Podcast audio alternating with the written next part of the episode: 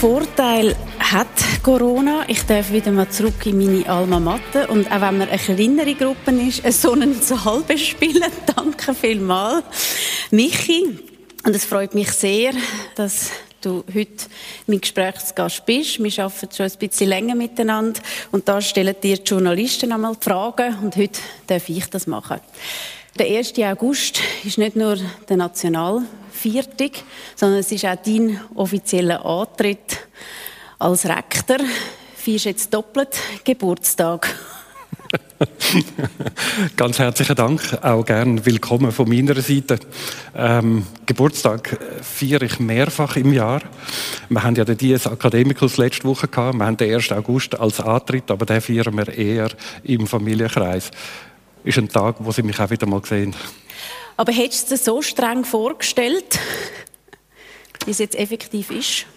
Also ich kann mich nicht über die Arbeit beschweren. Ich habe gewusst, zu was ich Ja sage. Ähm, was ich nicht gewusst habe, ist, wie stark die Pandemie uns tatsächlich betrifft. Aber ins, also insgesamt ist es natürlich eine fantastische Organisation, die Uni Zürich. Jetzt eben Rektor war nie dein Traumberuf. Gewesen. Du hast eigentlich die Erde von oben anschauen. Wie behaltest du trotzdem jetzt auch in dieser Rolle die Vogelperspektive? Also die äh, Astronautenkarriere ist an ganz simplen Tatsachen gescheitert. Ähm, wenn man größer ist als 1,80, kommt man nicht äh, in Frage, weil einfach die Infrastruktur nicht ist. Das hat einfach nicht passt. Bei der Uni haben wir zum Glück höhere Räume. Das passt eigentlich sehr gut. Von dem her ähm, versuche ich natürlich auch den Überblick zu behalten in dieser Zeit. Und was hat dir den Mut gegeben, so eine Position anzutreten, so eine Position ja, in Unmengen von Anspruchsgruppen? Ich glaube, das ist das Spannende an dem Job, dass man eigentlich niemandem gerecht kann werden. Und wenn man, wenn man sagt, das ist ein Problem, dann tut man sich besser nicht bewerben. Hingegen, wenn man die Chance sieht und sagt, man kann die Diversität von dieser Universität nach vorne bringen und etwas daraus machen, gestalterisch mitwirken, dann ist es der beste Job der Welt. Ich kann eigentlich auf deine Frau kommen. Wie wichtig ist ihre Unterstützung Wie sie ist ja Professorin da an der Uni. Auch die ganze Familie hat dürfen müssen oder sollen meine Bewerbung lesen und die Kinder haben dann nur gesagt, ja, müssen wir dann auch an der Uni studieren? also unser Sohn studiert jetzt an der ETH. und ähm, ich, ich glaube, alle haben das äh, stark supportet. Jetzt vor ein paar Wochen hat es in der NZZ am Sonntag ein Interview mit dir gegeben, auf einer Doppelseite. Du hast einen Dialog angestoßen, wie, ich glaube, einen essentiellen Dialog, den wir, den wir führen. Aber sag mal, wie gross sind die Reaktionen gewesen? Wie viele E-Mails haben dich überrollt? Also insgesamt habe ich ungefähr 2000 Rückmeldungen bekommen. Ähm, was der journalistischen Qualität von diesen zwei Journalisten geschuldet ist. Also die haben das wirklich super gemacht. Es hat dann sehr, sehr kontroverse Rückmeldungen gegeben. Ich habe gelernt, was ich vorher nicht gewusst habe, ist, dass Medien voneinander abschreiben und das mit dem Abschreiben zum Teil nicht so genau nehmen. Und also der Tagesanzeiger, oder wo? Genau. Im Tagesanzeiger ist ja der Artikel äh, locker abgeschrieben worden. Es haben sich dann zwei, drei Fehler eingeschlichen wie zum Beispiel, dass ich den abiturfreien Zugang zu der Universität will ähm, ermöglichen, was dann doch eine Handvoll von ähm, Zeitgenossen dazu bewogen hat, mir Brief zu schreiben, wo ich da besser nicht zitiere. Eben, es heißt, also der Titel ist ja gewesen, die Headline der kühne Plan des Rektors. Erzähl uns mal, was hast du vor, um das lebenlange Lernen in der Schweiz tatsächlich zu ermöglichen? Was ist es wirklich? Unser Bildungssystem ist sehr interessant, weil es eigentlich auf der Prämisse beruht, dass wir entscheiden als Dozierende, wie Exzellenz muss entstehen. Das heißt, man wählt einen Studiengang, ob das Psychologie ist oder Mathematik, das spielt keine Rolle.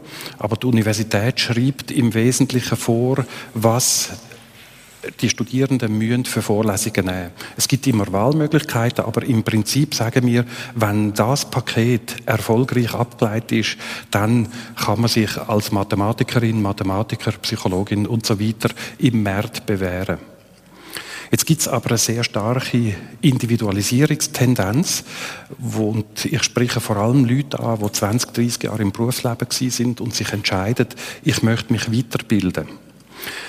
Das ist die zweite Säule in dieser Jetzt Weiterbildung. In die Fachhochschule. Nein, gar nicht. In, in dieser Weiterbildung bieten wir sogenannte MAS oder CAS an. Auch dort bieten wir wieder Pakete an. Und das Paket besteht aus einer Sammlung von Kurs. Die müssen das ablegen und kommen das Zertifikat über. Jetzt gibt es aber einen dritten Strom, wo ich glaube, ist völlig vernachlässigt worden, nämlich wenn jemand sagt, ich brauche nicht ein Paket, sondern individuell zusammengestellte Kurs, haben wir keine Chance, dass jemand fachübergreifend zwischen Fachhochschulen, privater Weiterbildung und akademischer Weiterbildung sich ein Paket kann schnüren, wo nachher ein Zertifikat gibt und sagt, man hat erfolgreich die Kurse abgeleitet. Und warum kommst du da nicht ins Territorium der Fachhochschulen? Wo sagst du, da ist der Unterschied? Die Fachhochschulen machen äh, Berufsbildung. Die Uni Zürich macht keine Berufsbildung. Wir machen akademische Bildung. Ausser in drei Fächern. Die Juristen ist eine Berufsausbildung, die Mediziner und Veterinärmediziner. Also, das heißt, wir sind für die akademische Bildung verantwortlich, nicht für die Berufsbildung. Und du sagst, dass deine Idee eben der Schweiz gut tut. Warum nochmal braucht denn das die Schweiz und wo stehen wir auch hinsichtlich Ausbildung im internationalen Vergleich? Wie würdest du das einschätzen? Also ich behaupte, wir haben eines der stärksten Bildungssysteme in der Welt. Wir nennen das immer das duale System. Ich behaupte, das ist extrem stark, aber ich behaupte auch, wir tun die Stärke nicht ausnutzen, sondern wir tun sehr oft diskutieren, wo ist die Abgrenzung. Ähm, wir reden über Passerellen, die Möglichkeiten von der Fachhochschule in die Universitäten über äh, zu wechseln. Wir haben sehr viel, sehr kleinräumige Diskussionen, mhm. aber wir führen nie Diskussionen, wohin wollen wir eigentlich mit dem Bildungssystem. Und für mich sind top qualifizierte Leute ist für mich von Interesse. Das heißt, ich versuche die Gratwanderung, dass man Exzellenz von der Hochschulbildung nicht kompromittiert, beizubehalten. Das heißt, wir sind dafür verantwortlich, dass Top-Wissenschaftler an der Uni ausgebildet werden. Wir müssen aber auch eine Handreichung an die Gesellschaft machen. Wir sind immerhin vollfinanziert äh, durch Steuergelder. Und dort, glaube ich, gibt es eine Öffnung, wo man kann sagen, das tut auch einer Uni gut, wenn man ein bisschen diversere, zusammengesetzte Population von Lehrenden hat. Wo steht denn die Uni Zürich ganz konkret im internationalen Bereich und wo ist sie exzellent sogar? Die Uni Zürich ist extrem stark positioniert. Also wir, wir, wir sind in, sagen, in der vordersten, ja, die, wenn man die Rankings anschaut, die Frage ist immer, wie viel Wert tue ich einem Ranking beimessen? Und ich möchte einfach sagen, bei diesen Rankings ist ungefähr 50 Prozent vom Gewicht basiert auf Reputation. Das heißt, ein vernünftiger Teil basiert auf wissenschaftlichem Output, auf Betreuungsverhältnis, also wie viele äh, Studierende werden von einem Lehrstuhl betreut. Und dort sind wir ähm, sehr gut. Also wir sind irgendwo zwischen der Rang 50 und 70 weltweit. In gewissen Gebieten sind wir top.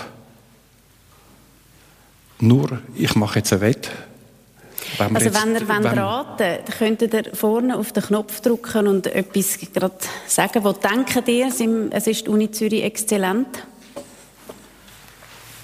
Was sind die drei Gebiete, wo die Uni Zürich am stärksten ist weltweit?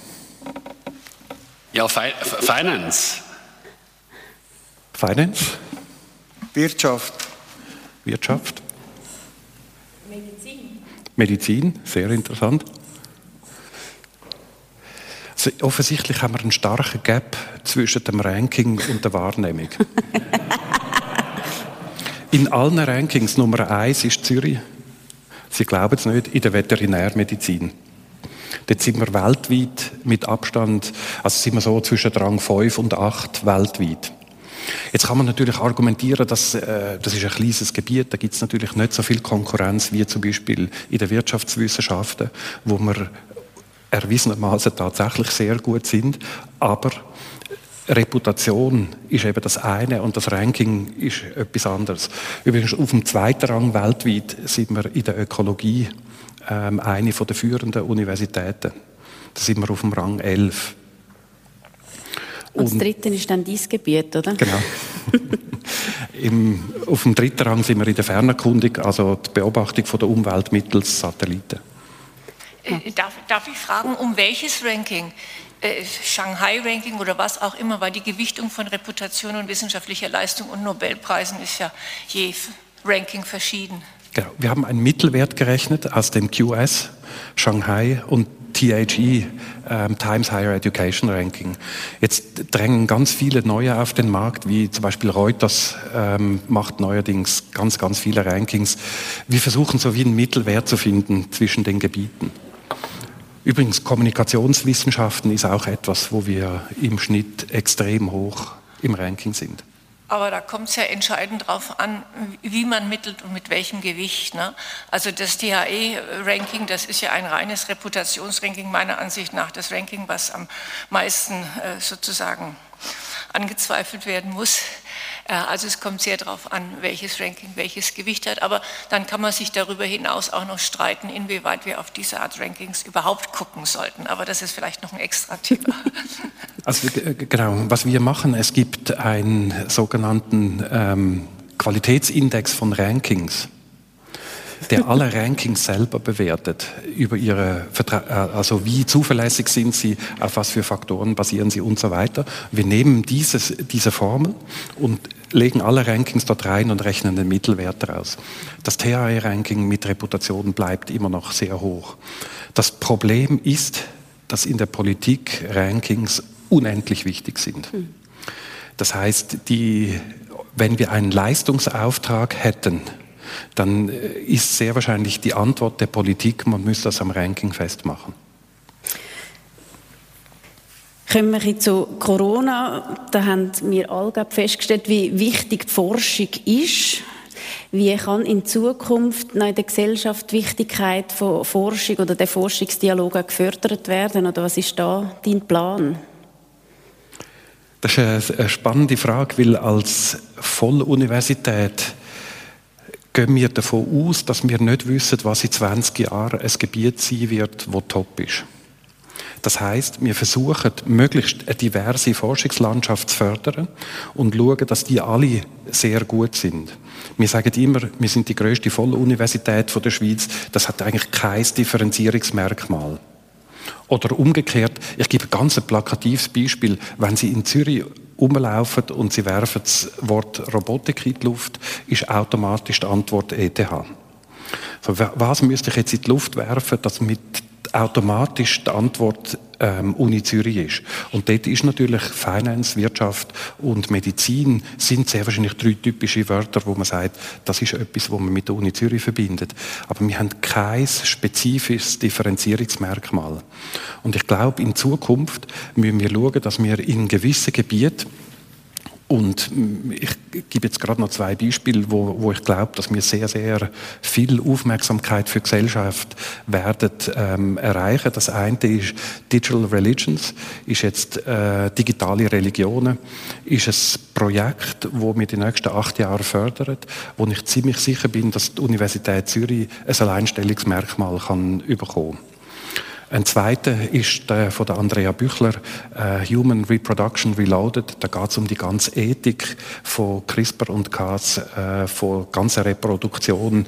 Wie stellt sich eigentlich Gesellschaft auf die, ähm, auf die Reproduktion von sich selber ein? Also ist eine super spannende Frage. Da glaube ich, das sind so ein paar Gebiete, wo wir werden ähm, in Kürze sehr, sehr viel ähm, Aufmerksamkeit generieren und damit auch Gesellschaftsnähe zeigen. Und vielleicht hilft das auch den Finanzen, weil die Finanzenlage für, für die Uni ist, wird immer mehr oder kommt immer mehr in Bedrängnis.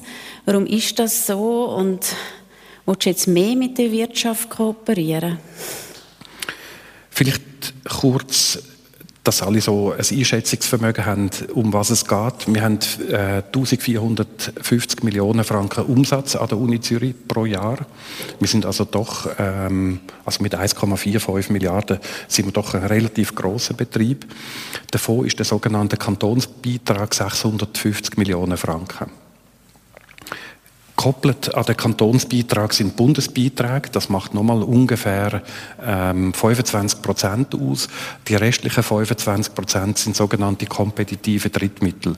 Schweizerische Nationalfonds, Stiftungen, EU und so weiter. Also wir reden um ein Geschäft, wo 1450 Millionen ist und eins zu eins gekoppelt ist an die Anzahl Studierenden. Das Bundesamt für Statistik sagt vorher, dass unser Studierendenwachstum zwischen 2 bis 4 Prozent zunehmen wird pro Jahr. Wir sind heute bei 27.000 Studierenden. Wir werden äh, 2030 30.000 Studierende überschreiten. 2035 werden wir 36.000 Studierende haben. Die Studierenden brauchen Betreuung, die brauchen Platz und die brauchen hochqualitative Dozierende. Und das sind drei Punkte, für die braucht man Geld. Jetzt kann man sich, äh, liest man überall in den Medien, dass die Digitalisierung sehr wahrscheinlich Effizienzgewinn wird hervorrufen. Ähm, die Uni Zürich hat kein proportionales Wachstum durchgemacht wie die Fachhochschulen im Moment. Man hat gestern in der Zeitung können lesen, wie arg die Mittelschulen dran sind. Die Bevölkerung wächst wie verrückt.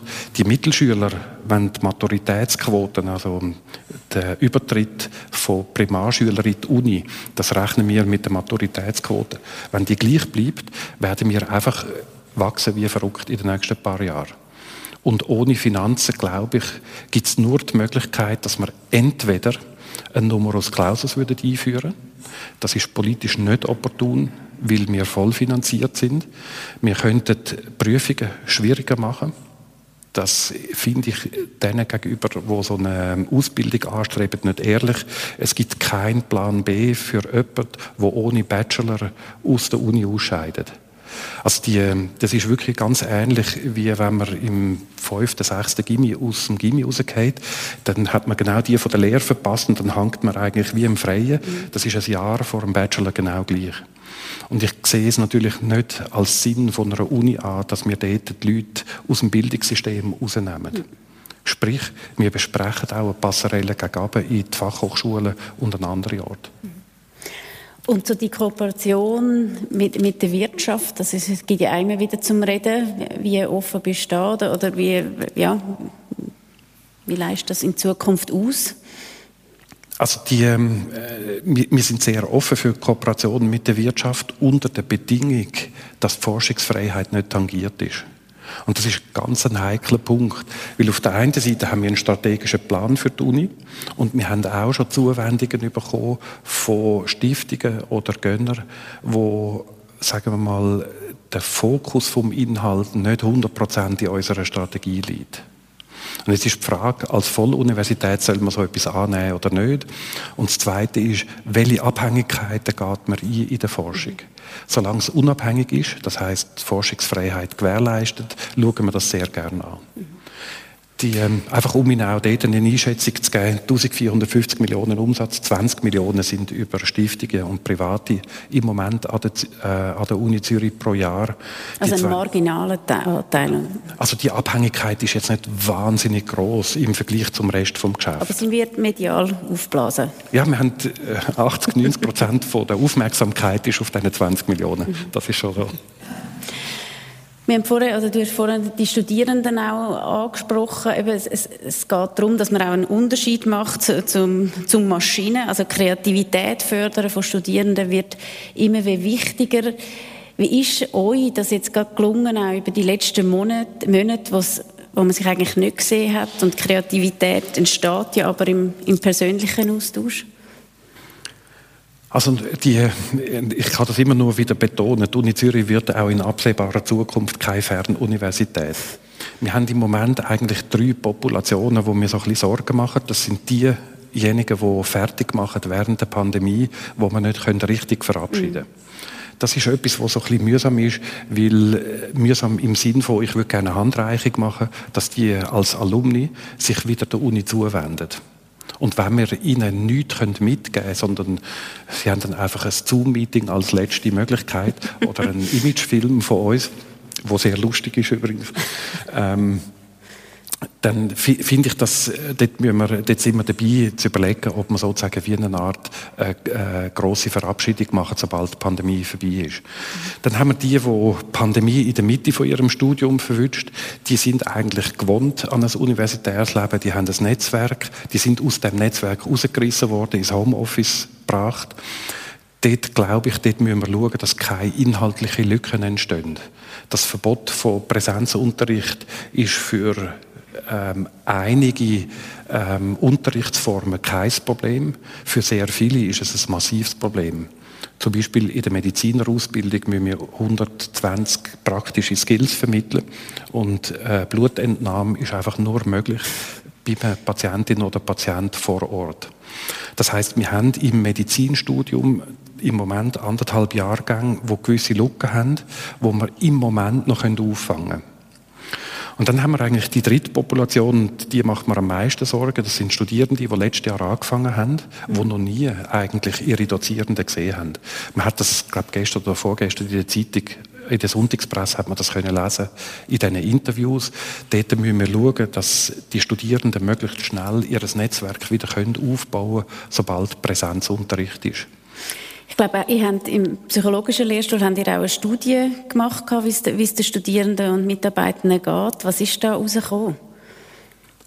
Also man merkt, dass man auf der einen Seite sozusagen wie Gewinn erzielt, indem man effizienter ist vor Ort. Also die Studierenden können zum Beispiel Vorlesungen, weil sie digital sind, mehrfach abrufen. Was mir Sorgen macht, ist, dass sie es anderthalb Mal im Schnitt abrufen. Sprich, sie brauchen viel, viel mehr Zeit im Moment, oder sie wenden mehr Zeit auf, um sich selber zu bilden. Mhm. Jetzt kann man natürlich sagen, ja, dank der Digitalisierung fallen all so Sachen wie ähm, äh, Arbeitsweg, äh, Interaktionen in der Cafeteria fällt weg, wo offensichtlich genutzt wird von den Studierenden, um sich besser zu bilden. Das Zweite, was wir gesehen haben, ist, ähm, Fast Forward, also dass man vorwärts spulen kann, wird extrem häufig verwendet. das ist natürlich, das finde ich super, weil offensichtlich schaut man dann gewisse Sachen an, lässt sich spezifische äh, Teile nochmal an und ich glaube, wenn ich äh, unsere eigenen Kinder anschaue, das ist eine Kompetenz, die ich selber nicht gelernt habe. Nämlich äh, zu entscheiden, wie lang geht ein Spannungsbogen von etwas, bis ich zum Punkt bin, wo ich selber vorhersagen kann, aha, jetzt kommt das. Und dann schalte ich um und schaue etwas anderes an. Also zuerst hat man von, dem, von der Generation geredet, die so gut ist im Zapper zwischen den verschiedenen Fernsehprogrammen. Heute tun unsere Studierenden zwischen den Vorlesungen extrem schnell hin und her schalten, schauen sich den Spannungsbogen an, sagen, aha, das kann ich wissen, schreiben das auf, gehen zur nächsten Vorlesung. Das Verhalten sehen wir. Mhm. Das kommt zu einem riesigen Nachteil, nämlich dass die soziale Interaktion fehlt. Also die soziale Interaktion auf dem Campus wird für die Uni Zürich in der Zukunft maßgeblich sein. Wir bauen da das sogenannte Forumgebäude. Dort haben wir Hörsäle bereits designt nach neuen Lehrmethoden. Also ähm, ein Modell von Hörsaal, wo wir haben, heißt englisches Parlament. Das ist also wirklich von der Bestuhlung genau gleich wie das englische Parlament. Also nicht mehr Frontalunterricht, sondern integriert äh, in verschiedene Settings. Das ist ein Gewinn, wo wir mit den Architekten äh, von Herzog de Meuron relativ schnell realisieren haben können. Mhm. Und es ist fantastisch. Also wenn man sieht, was es für Optionen gibt, um Stoff zu vermitteln, da bin ich sicher, da lernen wir extrem viel. Meine Sorge ist wirklich, ich will keine Generation Corona. Mhm. Also, dass wir die Leute schlecht reden, die Studierenden, dass sie schlechtere Kompetenzen, weniger Kompetenzen haben, nur weil sie durch die Pandemie haben müssen. Jetzt Bildung ist eines der wichtigsten Fundamente in, in Bezug auf Chancengleichheit. Was machst du da noch ganz spezifisch für die Chancengleichheit an der Uni Zürich? Also man sieht im Moment einen Trend, wo uns so ein bisschen Sorgen macht. Ähm, unsere, unsere Kinderuniversität wird von 80 Prozent ähm, von sogenannten bildungsnähen Kindern besucht. Das heißt, alle unsere Mitarbeitenden schicken ihre Kinder in die Kinderuni. Und wir laufen ein bisschen in Gefahr, dass Universitäten eigentlich ein System werden, wo Akademikerkind ähm, sich sozusagen wiederfindet. Ich bin der Meinung, wir müssen die Diversität der Dozierenden sehr, sehr stark fördern und schauen, dass wir eben auch in, uns mit Leuten auseinandersetzen, die initial keine Chance hatten, eine Matur zu machen und später irgendwie eine Hochschulbildung können anstreben Ob das mit oder ohne Matur ist, das ist für mich eine völlig nebensächliche Frage. Die hauptsächliche Frage ist Qualität. Mhm. Und die Frage ist, wie kann man die Qualität so gewährleisten, dass wir sicher sind, dass wenn wir Stoff vermitteln, dass nachher die besten Forschenden rauskommen. Und ich bin nicht sicher, ob das nur an eine sehr harte Maturitätsquote muss gebunden werden muss. Nochmal ein revolutionärer Gedanke. Was machst du noch in Bezug auf Frauen? So viele Professorinnen gibt es noch nicht, gell? Also wir haben ja das Jahr ähm, zum ersten Mal 40 Prozent der Berufungen ähm, sind Frauen gewesen. Also die Uni Zürich tut pro Jahr zwischen 50 und 70 Professorinnen und Professoren berufen. Das Jahr haben wir zum ersten Mal 40 Prozent geschafft und die, dass wir das geschafft haben, ist eine systematische Ausbildung von den sogenannten Berufungskommissionen. Eine Berufungskommission ist eine Kommission von ungefähr 15 Leuten, die Interviews mit Kandidierenden für Lehrstühle durchführt. Und ich kann jetzt eine kleine Anekdote äh, daraus erzählen, dass Sie sehen, was das für ein Problem ist. In einer Berufungskommission, die die basiert auf Vertrauen. Man vertraut sich gegenseitig, es sind alles Top-Wissenschaftler dort drin. Das heißt, ich kann als Wissenschaftler in dieser Kommission sagen, ich habe gehört, dass der Kandidat nicht in der Lage ist, Doktorierende zu betreuen. Und mir wird geglaubt. Und das hat ein mehrfaches Problem. Erstens, das ist kein Evaluationskriterium gewesen, sondern man hat einfach ein, ähm, ein Statement gemacht. Das Zweite ist, es ist ad hoc nicht verifizierbar. Wir haben keine schriftlichen Dokumente, wo jemand bestätigen, dass die Person das nicht kann. Und das Dritte als Resultat, die Person fliegt aus dieser Selektion raus, weil man sich gegenseitig vertraut. Mhm. Jetzt haben wir Weiterbildungskurs gemacht, wo man sagt, das ist fantastisch, das zu hören, weil es ist ein wichtiges Argument. Also tun wir die Kommission stoppen und wir holen das schriftlich von allen Kandidaten ein. Ich habe das einmal gesagt und Sie können sich nicht vorstellen, wie still es war in dieser Kommission. ähm, und seitdem, äh, das ist der sogenannte Implicit Bias, das ist etwas, wo bekannt ist, dass Kommissionen ihr eigenes Vertrauen ausnutzen, um eben Kandidierende bevorzugen oder benachteiligen. Wir haben eine Schulung von der University of Michigan, die heißt Stride, die haben wir ähm, ungefähr 80 Fakultätsmitglieder bis jetzt angeboten. Wie heißt die Schulung nochmal? Stride. Das ist eben ähm, ähm, der Bias zu verhindern in Selektionskommissionen. Und da gibt es ganz viele einfache Tricks. Ähm, Single out, also ich wähle in einer Kommission drei Männer und eine Frau auf die Liste und in 98 Prozent der Fälle wird die Einzelperson nicht gewählt. Es geht übrigens umgekehrt auch. Wenn es drei Frauen sind und ein Mann, dann schafft es der Mann nicht in die Endselektion. Und sind, wenn man das weiß, und in diesen Kommissionen sitzt, dann ist man sich plötzlich dem bewusst und tut viel objektiver auftreten. Und das hat dazu geführt, dass wir die Quote so stark haben können heben. Ich möchte einfach nur sagen, wir haben im Moment knapp 20 Prozent ähm, Frauen auf der Lehrstuhl. Ähm, eine Professur bleibt normalerweise zwischen 25 und 30 Jahren bei uns. Wenn wir äh, mit 50 Prozent würden schaffen, also 50 Prozent der Berufungen wären ab sofort immer Frauen, braucht es doch noch ungefähr 40 Jahre, bis wir ähm, 50 Prozent Frauen sind. Es ist ein sehr langsamer Prozess. Man muss Geduld haben. Wir tun nachher noch auf die Runde, aber du hast gerade eine ganz brennende Frage. Ja, ich kann es auch nachher. Oder nachher ist es gut. Ja, ja. Jetzt, weil es gibt ja noch zwei, drei andere Probleme, unter anderem die Nachhaltigkeit. Was macht da die Uni Zürich, zum, zum da, äh, ja, das zu befähigen, auch die Bevölkerung, dass wir da einen Schritt vorwärts kommen? Also da, da gibt es natürlich ganz viele verschiedene Pfade. Das erste ist, wir müssen unsere eigenen Leute befähigen und ausbilden, dass sie verstehen, was Nachhaltigkeit hat. Das heißt, eine kritische Auseinandersetzung mit dem Thema Nachhaltigkeit. Das Zweite ist, wir müssen selber eine Vorreiterrolle einnehmen und zeigen, dass Nachhaltigkeit für uns wichtig ist. Das Forumgebäude, wo wir bauen, von Herzog Dömeron, haben wir vor zwei Monaten komplett umgestellt vom Betonbau auf einen Betonholzbau.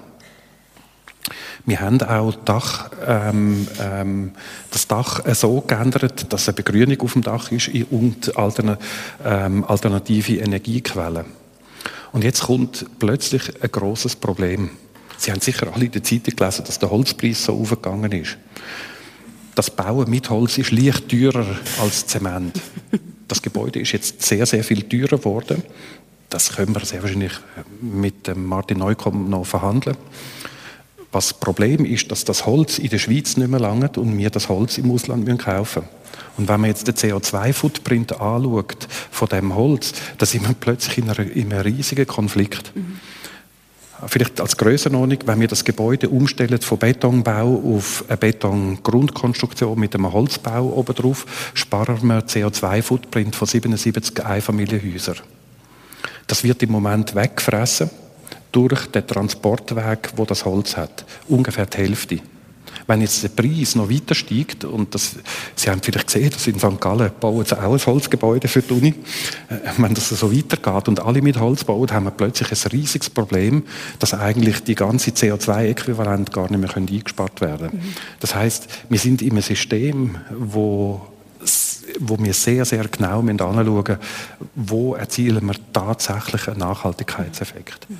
2030 klimaneutral ist das Ziel.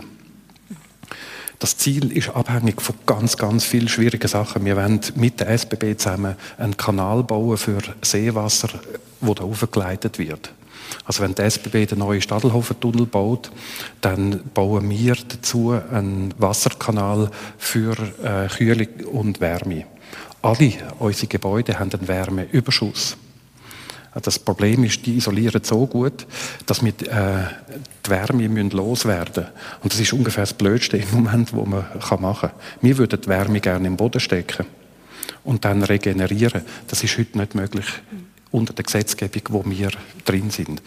Und das sind natürlich schwierige Sachen, weil auf der anderen Seite ist es verboten. Ich sage immer, an der Uni Zürich ist es erlaubt, Mäuse und Computer zu kühlen, aber nicht Menschen.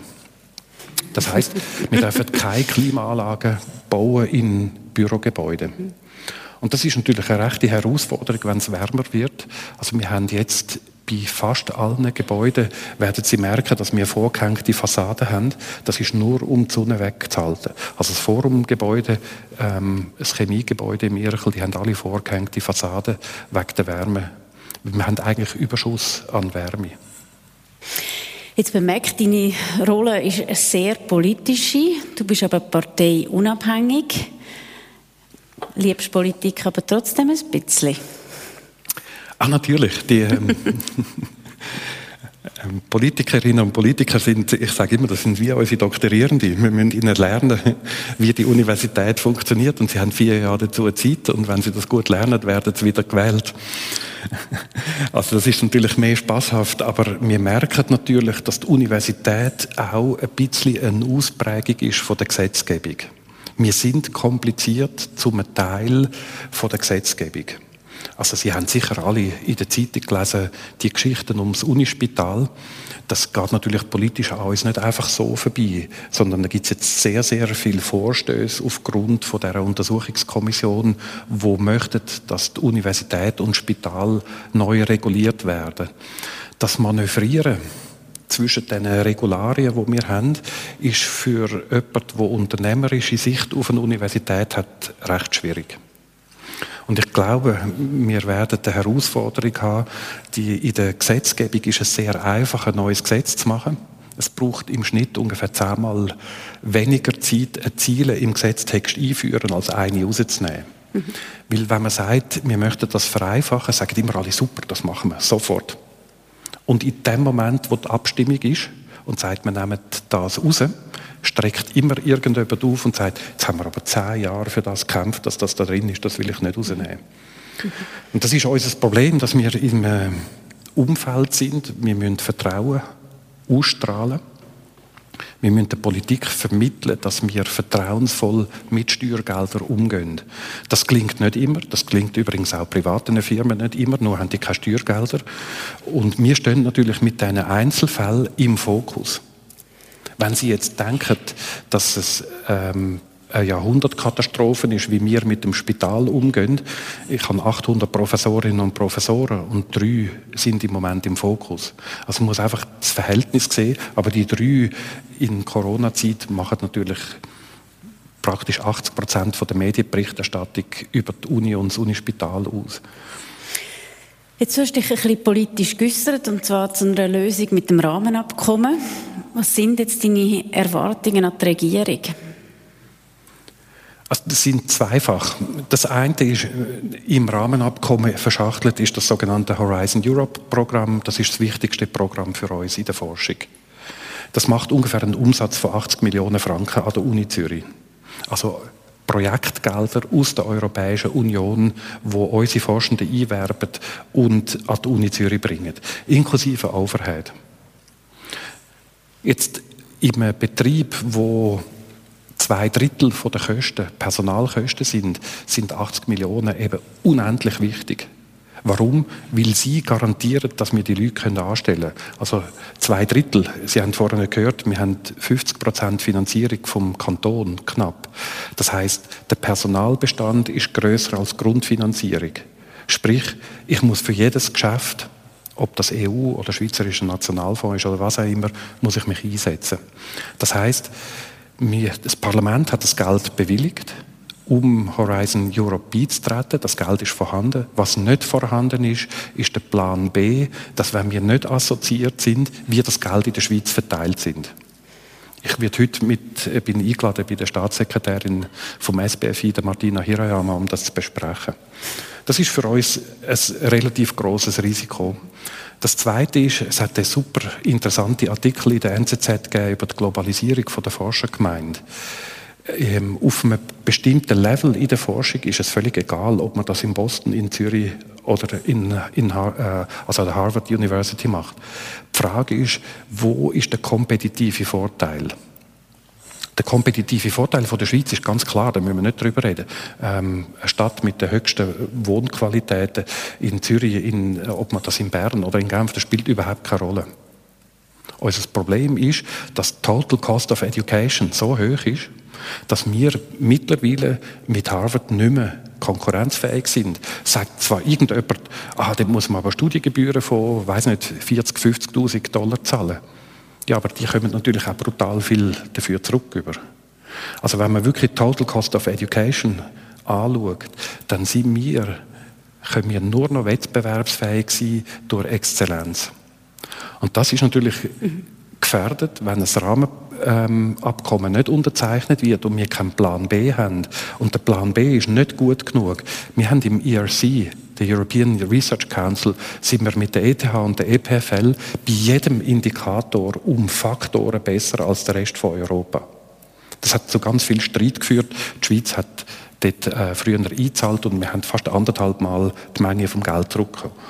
Ähm, Im Moment ist das Pay-as-you-go-Schema, nämlich du musst für das bezahlen, was zurückkommt. Jetzt, wenn der Schweizerische Nationalfonds die Gelder vergibt, und die machen das extrem gut, ist einfach die Ausstrahlung reduziert vom europäischen Kontext auf den Schweizer Kontext. Unsere Forschenden selber verlieren im Wettbewerb. Mhm.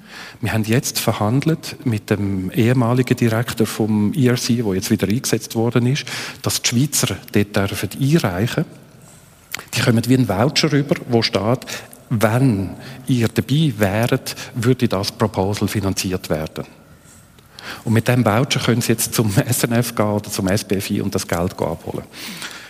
Ist, ist für uns äh, eine gangbare Lösung, aber eigentlich muss man sagen, in, in dieser Welt, wo wir leben, ist der Wettbewerb international, also müssen wir unbedingt dabei sein.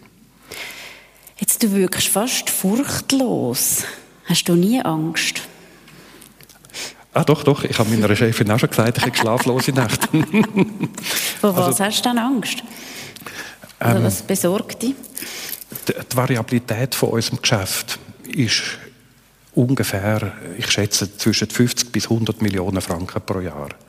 Also äh, man kann sich überlegen, wie viel ist gesichert als Zusage, wo man vom, vom Kanton überkommt, vom Bund und die Variabilität von unseren Aufg Ausgaben. Ähm, die kann ich in der Rechnungslegung vom Kanton im Moment über die freien Reserven abdämpfen. Das Problem ist, dass unsere Uni so stark gewachsen ist, dass wir die freien Reserven nach Vorgabe vom Kantonsrat müssen abbauen also die Uni Zürich, und das sieht man im Jahresbericht, hat im Moment noch 50 Millionen freie Reserven. Nächstes Jahr werden es 20 sein. Und Sie können sich vorstellen, dass, äh, wenn man das jetzt einfach unter einem ähm, unternehmerischen Standpunkt anschaut, ich darf keine Reserven aufbauen, weil wenn die Uni Gewinn macht, dann muss ich mir im Kantonsrat wieder sagen lassen, das ist Wohlstandsverwahrlosung. Aber dass man ein Geschäft nicht kann führen mit 1450 Millionen Umsatz ohne freie Reserven, da habe ich total Mühe, das dem Kantonsrat beizubringen und zu sagen, ich möchte gerne in der Lage sein, die Reserven bewirtschaften. Also einfach eine Professur, die wir ausschreiben, das ist ungefähr in der Größenordnung von der Kosten von einer Million pro Professur. Wenn die nicht besetzt wird, weil wir haben eine Liste gemacht, die Kandidierenden, die tun auf andere Stellen sich auch bewerben, nehmen die an, dann bleibt die umgesetzt. Ich habe bereits eine halbe Million Unsicherheit ähm, in meiner Rechnung. Ich darf das Geld nicht ins nächste Jahr übernehmen. Das heißt, das äh, schlaflose Nacht habe ich von einer, das ist die sogenannte IPSAS-Rechnungslegung, die der Kanton hat, die ich nicht sinnvoll finde. Jetzt, bevor wir auftun, noch meine letzte Frage. Du hast eben viel vor mit der, mit der Uni, aber auch mit dem Kanton schlussendlich und mit der Bildungslandschaft Schweiz. Was gibt dir persönlich ganz viel Kraft und Inspiration für deinen Weg? ich sage das immer äh, mit einem Lächeln auf der Stockzähne. Ich, ich, ich gehe in irgendwelche Sitzungen, wo ich lerne, was unsere Leute machen. Und manchmal ärgere ich mich richtig, dass ich selber nicht weiß, welche Probleme wir alle schon gelöst haben. Also ich bin gerade kürzlich wieder in, in einer Sitzung vom Jazz und dort habe ich gelernt, dass wir über ähm, äh, Hochschulen selber Forschung machen. Also wie funktionieren Hochschulen? Was sind die Mechanismen von der Finanzierung? Ähm, wir haben das Modell gebaut, wo man die Uni mit Rankings und Geld kann positionieren. Wir können also rechnen, wie viel Geld würden wir brauchen. Das ist ein riesen Aufwand gewesen. und da bin ich zum Jazz gegangen und habe dort herausgefunden, dass die etwas ganz Ähnliches schon gemacht haben. Das ist das, wo mir eigentlich den Antrieb gibt, weil jetzt habe ich die Grundhaltung, wenn es nicht schon erfunden worden ist, kann ich einfach irgendjemanden fragen. Und die Frage ist, wie viele Leute muss ich fragen, bis ich dort bin, bis ich eine Antwort bekomme? Normalerweise ein bis zwei Personen. Das ist, also, das ist wirklich faszinierend. Sehr schön. Ja, jetzt dürft ihr Fragen eben auf den Knopf vorne drücken, zum Reden, dass man es auch gut hört. Bitte, Dominik. Also mich würde interessieren, was sind die grössten Herausforderungen von der Uni Zürich? Zwischen Corona, Digitalisierung, äh, internationaler Wettbewerb, Finanzen. Was sind die wichtigsten Sachen, die man muss lösen muss? Man gehört, es gibt unlösbare Probleme, die Variabilität der Finanzen, aber was sind die Sachen auf der Agenda, wo Sie sagen, da muss ich in den nächsten fünf Jahren lösen? Äh, erstaunlicherweise nicht Finanzen. Ähm, und auch nicht Corona. Corona ist wie ein Wendepunkt, wo uns einen Impuls gegeben hat, neu über Sachen nachzudenken. Der wichtigste Punkt ist, wir haben gesagt, wir sind eine Stadt der Universität.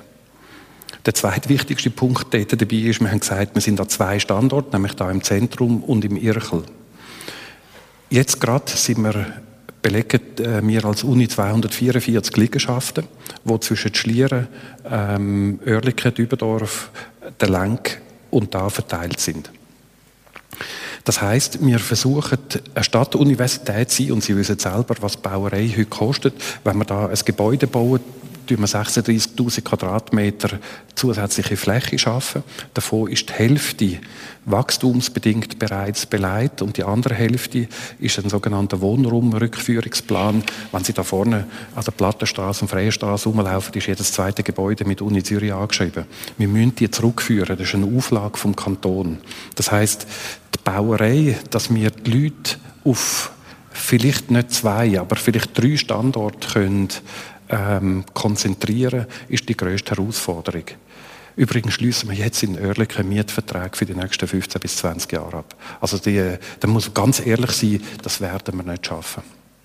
Und die, ähm, jetzt können wir argumentieren, dass eine gewisse Pendelei gesund ist für unsere Mitarbeitenden.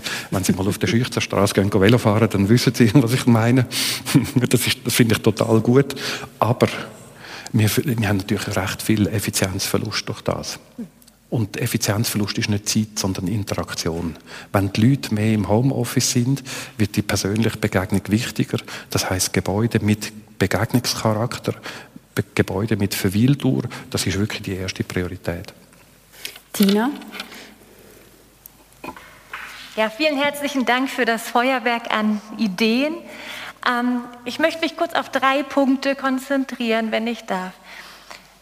Der erste Punkt, ich bin unter anderem auch für den IRC in den Advanced Grant Gremien tätig. Und es ist ja nicht nur die Schweiz, sondern auch England, ähm, die überproportional viele Projekte gewinnen. Und das sind genau die beiden Länder, die als Zugpferde des IRCs angesehen werden, was die weltweite Reputation europäischer Forschung angeht, die gerade riskieren, eben nicht mehr beteiligt sein zu können. Und was mich hier interessiert, ist, inwiefern die Schweiz mit den Vertretern ähm, des Vereinigten Königreichs kooperieren, um gemeinsam alternative Anbindungsmöglichkeiten zu eruieren. Und ich denke ganz konkret zum Beispiel an Modelle der differenzierten Integration. Warum nicht ein Schengen der Forschung? wo England und Schweiz mit dabei sind, aber in anderen Bereichen eben nicht. Das würde mich interessieren. Ähm, der zweite Punkt, mit, mit Blick auf die Frauenförderung, finde ich, geht es nicht nur um den Bias in BECOs, ähm, sondern auch hier müsste man eher an die Strukturen. Und ich bin ähm, an der Universität St. Gallen und was wir jetzt kürzlich beschlossen haben, ist, dass es nur noch Assistenzprofessoren mit Tenure gibt. Ähm, weil was wir bemerkt haben, ist, dass wir sehr, sehr viele Frauen auf Assistenzprofessuren berufen, dass wir diese aber unterwegs wieder verlieren. Und wir verlieren sie nicht an wissenschaftliche Stellen, sondern wir verlieren sie an die Privatwirtschaft. Ähm, und da würde mich interessieren, was für strukturelle Überlegungen an der Universität Zürich im, im Raum stehen. Und der dritte Punkt, auch wir haben ein Platzproblem in St. Gallen, wie bekannt ist. Ähm, der Rosenberg gehört inzwischen der Uni St. Gallen. Auch das wird äh, vielleicht in der Stadt nicht unbedingt so gerne gesehen. Wir bauen, wir bauen ein Learning Center, wir bauen jetzt den neuen Campus im Park. Aber es sind natürlich auch andere Überlegungen im Raum. Und eine dieser Überlegungen ist, dass ein Großteil der Unterrichtsräume nur zu 50 Prozent genutzt wird ähm, aufgrund unseres Semestersystems. Und hier würde mich auch interessieren, inwiefern an der Universität strukturelle Überlegungen ähm, im Raum stehen mit Blick auf ein Trisemester. Das heißt, dass man einfach ähm, entzerrt, dass man den Unterricht, die Lehre entzerrt und praktisch die gesamten zwölf Monate nutzt, um somit auch einfach viel effizienter den Platz zu nutzen, anstatt sich weiter auszudehnen. Danke. Ja, super Fragen. Also Jean-Pierre Bourguignon und ich haben uns schon mehrfach getroffen. Jean-Pierre ist der Chef vom ERC. Ähm, mit Jane Owen, der Botschafterin von England in der Schweiz, haben wir ähm, ein Programm, wo wir besprechen, wie würde eine Welt aussehen, wenn wir einen Plan B für den ERC hätten.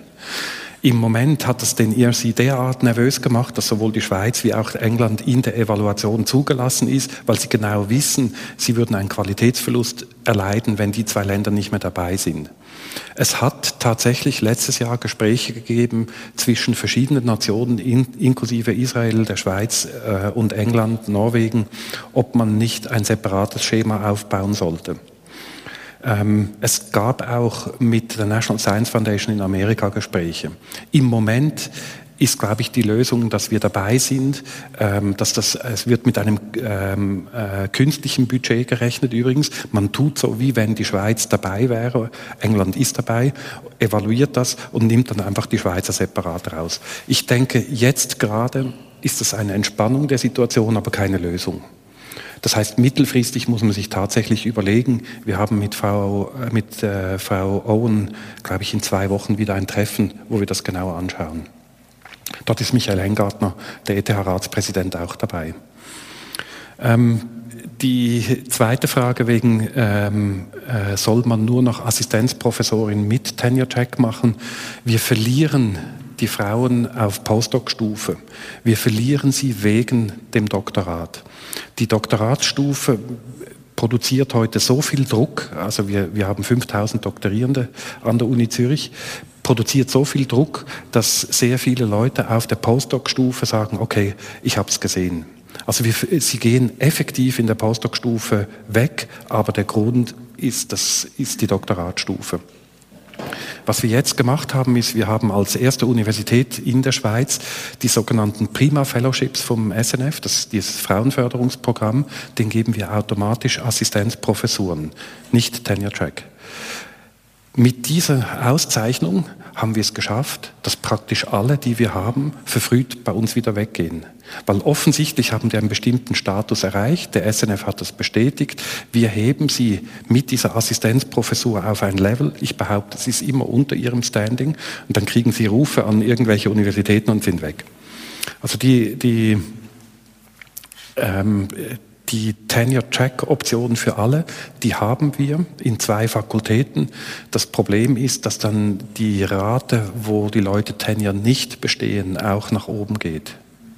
Also die Frage ist, ist es wirklich hilfreich, äh, jemanden einen Tenure-Track ähm, zu geben und nachher zu sagen, wir wissen, wir haben nur für 70 Prozent von allen Tenure-Tracks einen Landeplatz und nicht für 100 Prozent, dann ist es egal, ob man ihnen Tenure Option gibt oder nicht. Also wenn wir für alle Tenure-Check-Stellen eine Tenure-Option haben, dann ist diese Maßnahme mit Abstand die beste. Das ist ganz klar. Das zu korrigieren, das ist bei uns natürlich der Fall. Wir vergeben nur dann die Tenure-Option, wenn wir auch die Finanzierung dafür haben. Mhm. Wir, wir haben ähm, 27 Prozent unserer Professorinnen und Professoren sind Non-Tenure-Track. Die Rate ist so hoch, das können wir gar nicht überführen, außer der Kanton würde uns für die wachsenden Studierendenzahlen tatsächlich so vergüten, wie sie das bis jetzt gemacht haben. Das wären 170 Millionen Franken mehr pro Jahr. Ich darf auch ein bisschen träumen.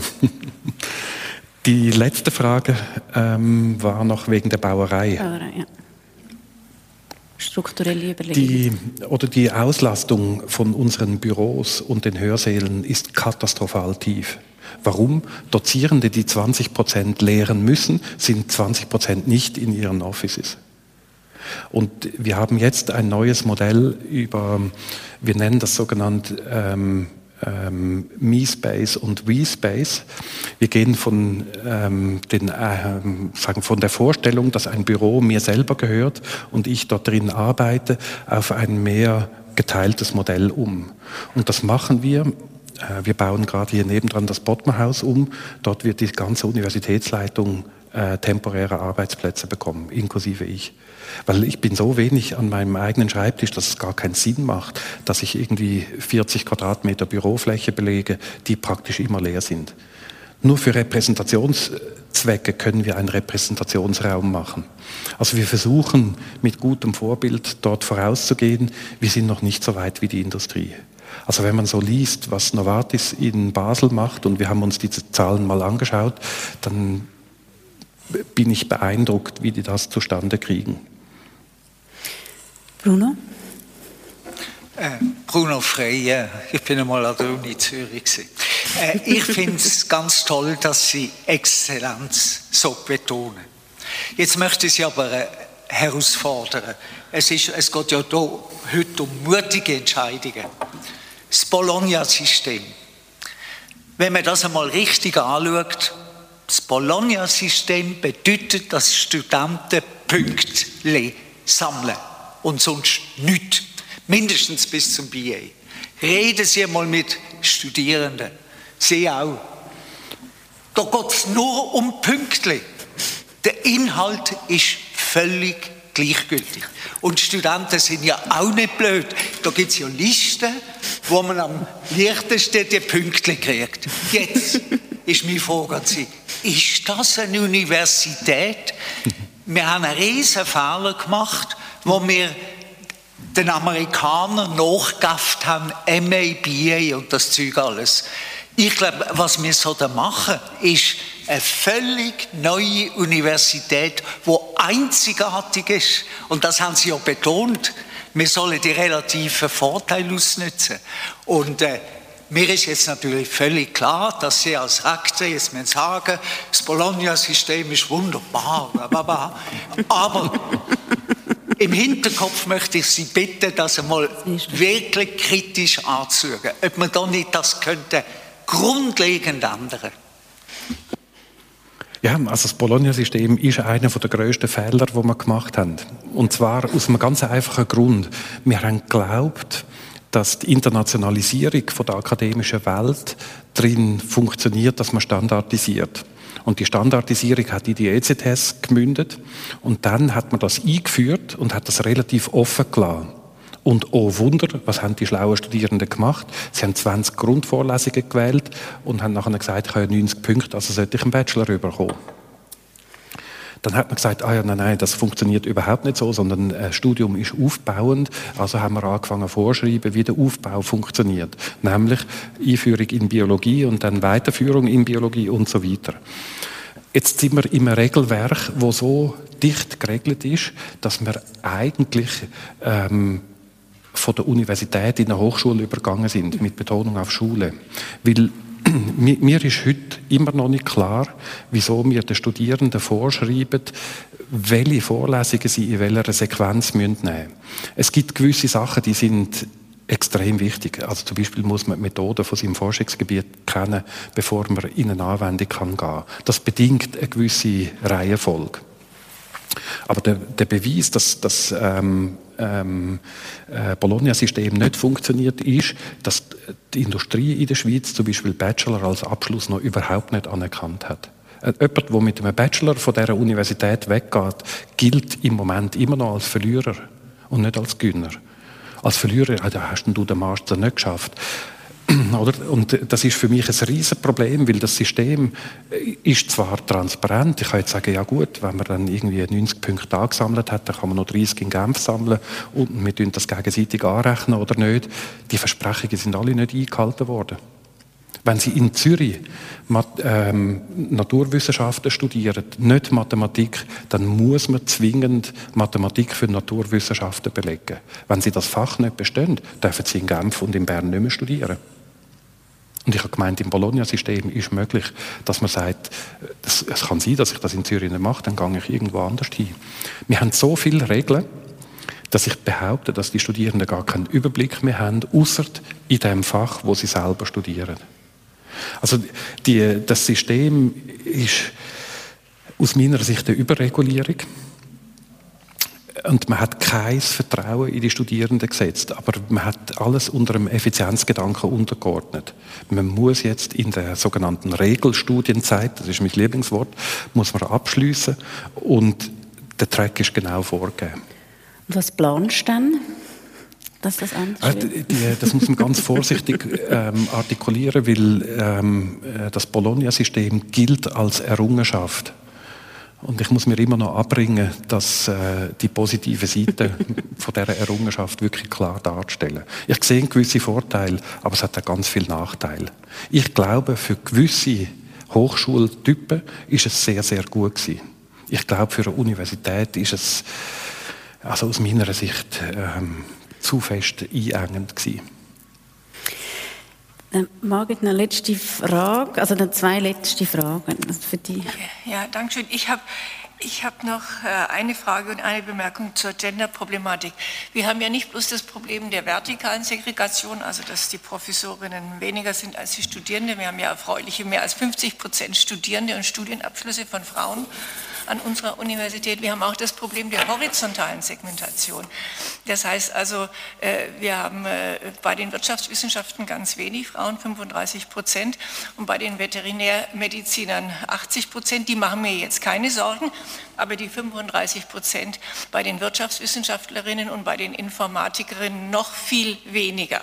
So, äh, meine Frage erstens, sehen Sie da ein Problem drin? Und zweitens, wenn ja, was kann man dagegen tun?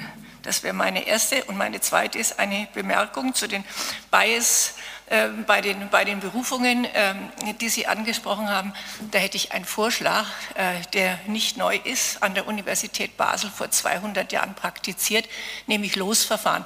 Da sind die Berufungskommissionen per Los ausgewählt worden und die Vorschläge, die die gemacht haben, sind dann noch einmal per Los, haben die dann zu dem Lehrstuhl geführt. Das ist das beste Mittel gegen alle Formen von Bias. wir, wir haben das auch schon angeschaut, gewisse Losverfahren zu machen. Ähm, im, Im Moment, denke ich, sind wir noch nicht parat dazu. Aber der Nationalfonds hat das ja schon eingeführt. Genau, ja. Vielleicht ganz kurz, die Veterinärmedizinerinnen sind ein Problem. Und zwar ein massives, weil die studieren alle Kleintiermedizin. Für die Großtiermedizin gibt es praktisch keine Studierenden mehr. Die ganzen Kontingente, die die Schweiz vergibt ins Ausland, sind für Großtiermedizin. Das heißt, ähm, ein Veterinärmedizinerin, die mit Kühen und Pferden umgehen will, die finden wir heute nicht mehr.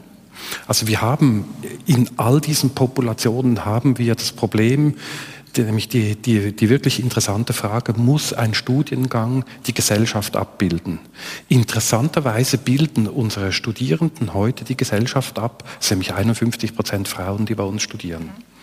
Jetzt gibt es ja diese Riesendiskussion, dass die gymnasiale Ausbildung das Lernverhalten von Frauen bevorzugt und damit immer mehr Frauen an die Universitäten kommen. Ich denke, das ist ein super Trend, solange wir dieses Ungleichgewicht auf der Ebene der Professorinnen und Professoren haben. Aber sobald das erreicht ist, müssen wir wieder Gegensteuer geben. Die Pädagogische Hochschule wird eine Männerquote einführen müssen die haben nur noch Frauen. Und Heinz Rien hat sich kürzlich beschwert und hat gesagt, weißt du, wir müssen auch die andere Seite anschauen. In der pädagogischen Hochschule gibt es nur noch Frauen. Ich glaube nicht, dass es an sich ein Problem ist. Aber ich glaube, wir müssen sehr sorgfältig damit umgehen. Und das Einzige, was wir machen können, ist sehr, sehr strikt auf Inhalt und Qualität schauen und nicht auf Gender ähm, Geschichten. Weil dann wird, die Wahl objektiviert und dann werden äh, die Frauen viel bessere Chancen haben. Also es ist äh, einfach die Statistik spricht für sich. Wenn wir 51 Prozent der Studierenden Frauen haben, dann werden die sich auch für die entsprechenden Stellen bewerben und die sind in keinster Weise schlechter oder besser als die Männer. Also das sehen wir in den Prüfungsstatistiken. Es fallen nicht mehr Frauen durch als Männer. Ich finde Chancen für Frauen sehr ein gutes Stichwort zum Abschliessen da. Leider eben ist uns Zeit davon gegangen. Vielleicht hast du nachher vielleicht für eine individuelle Frage auch noch Zeit. Aber die, die müssen gehen, Darum würden wir schliessen und ich danke euch ganz, ganz herzlich für den heutigen Morgen und freue mich auf individuelle Wiedersehen, auch wieder ganz bald. Danke. Danke viel, viel mal, Michael. Merci vielmals.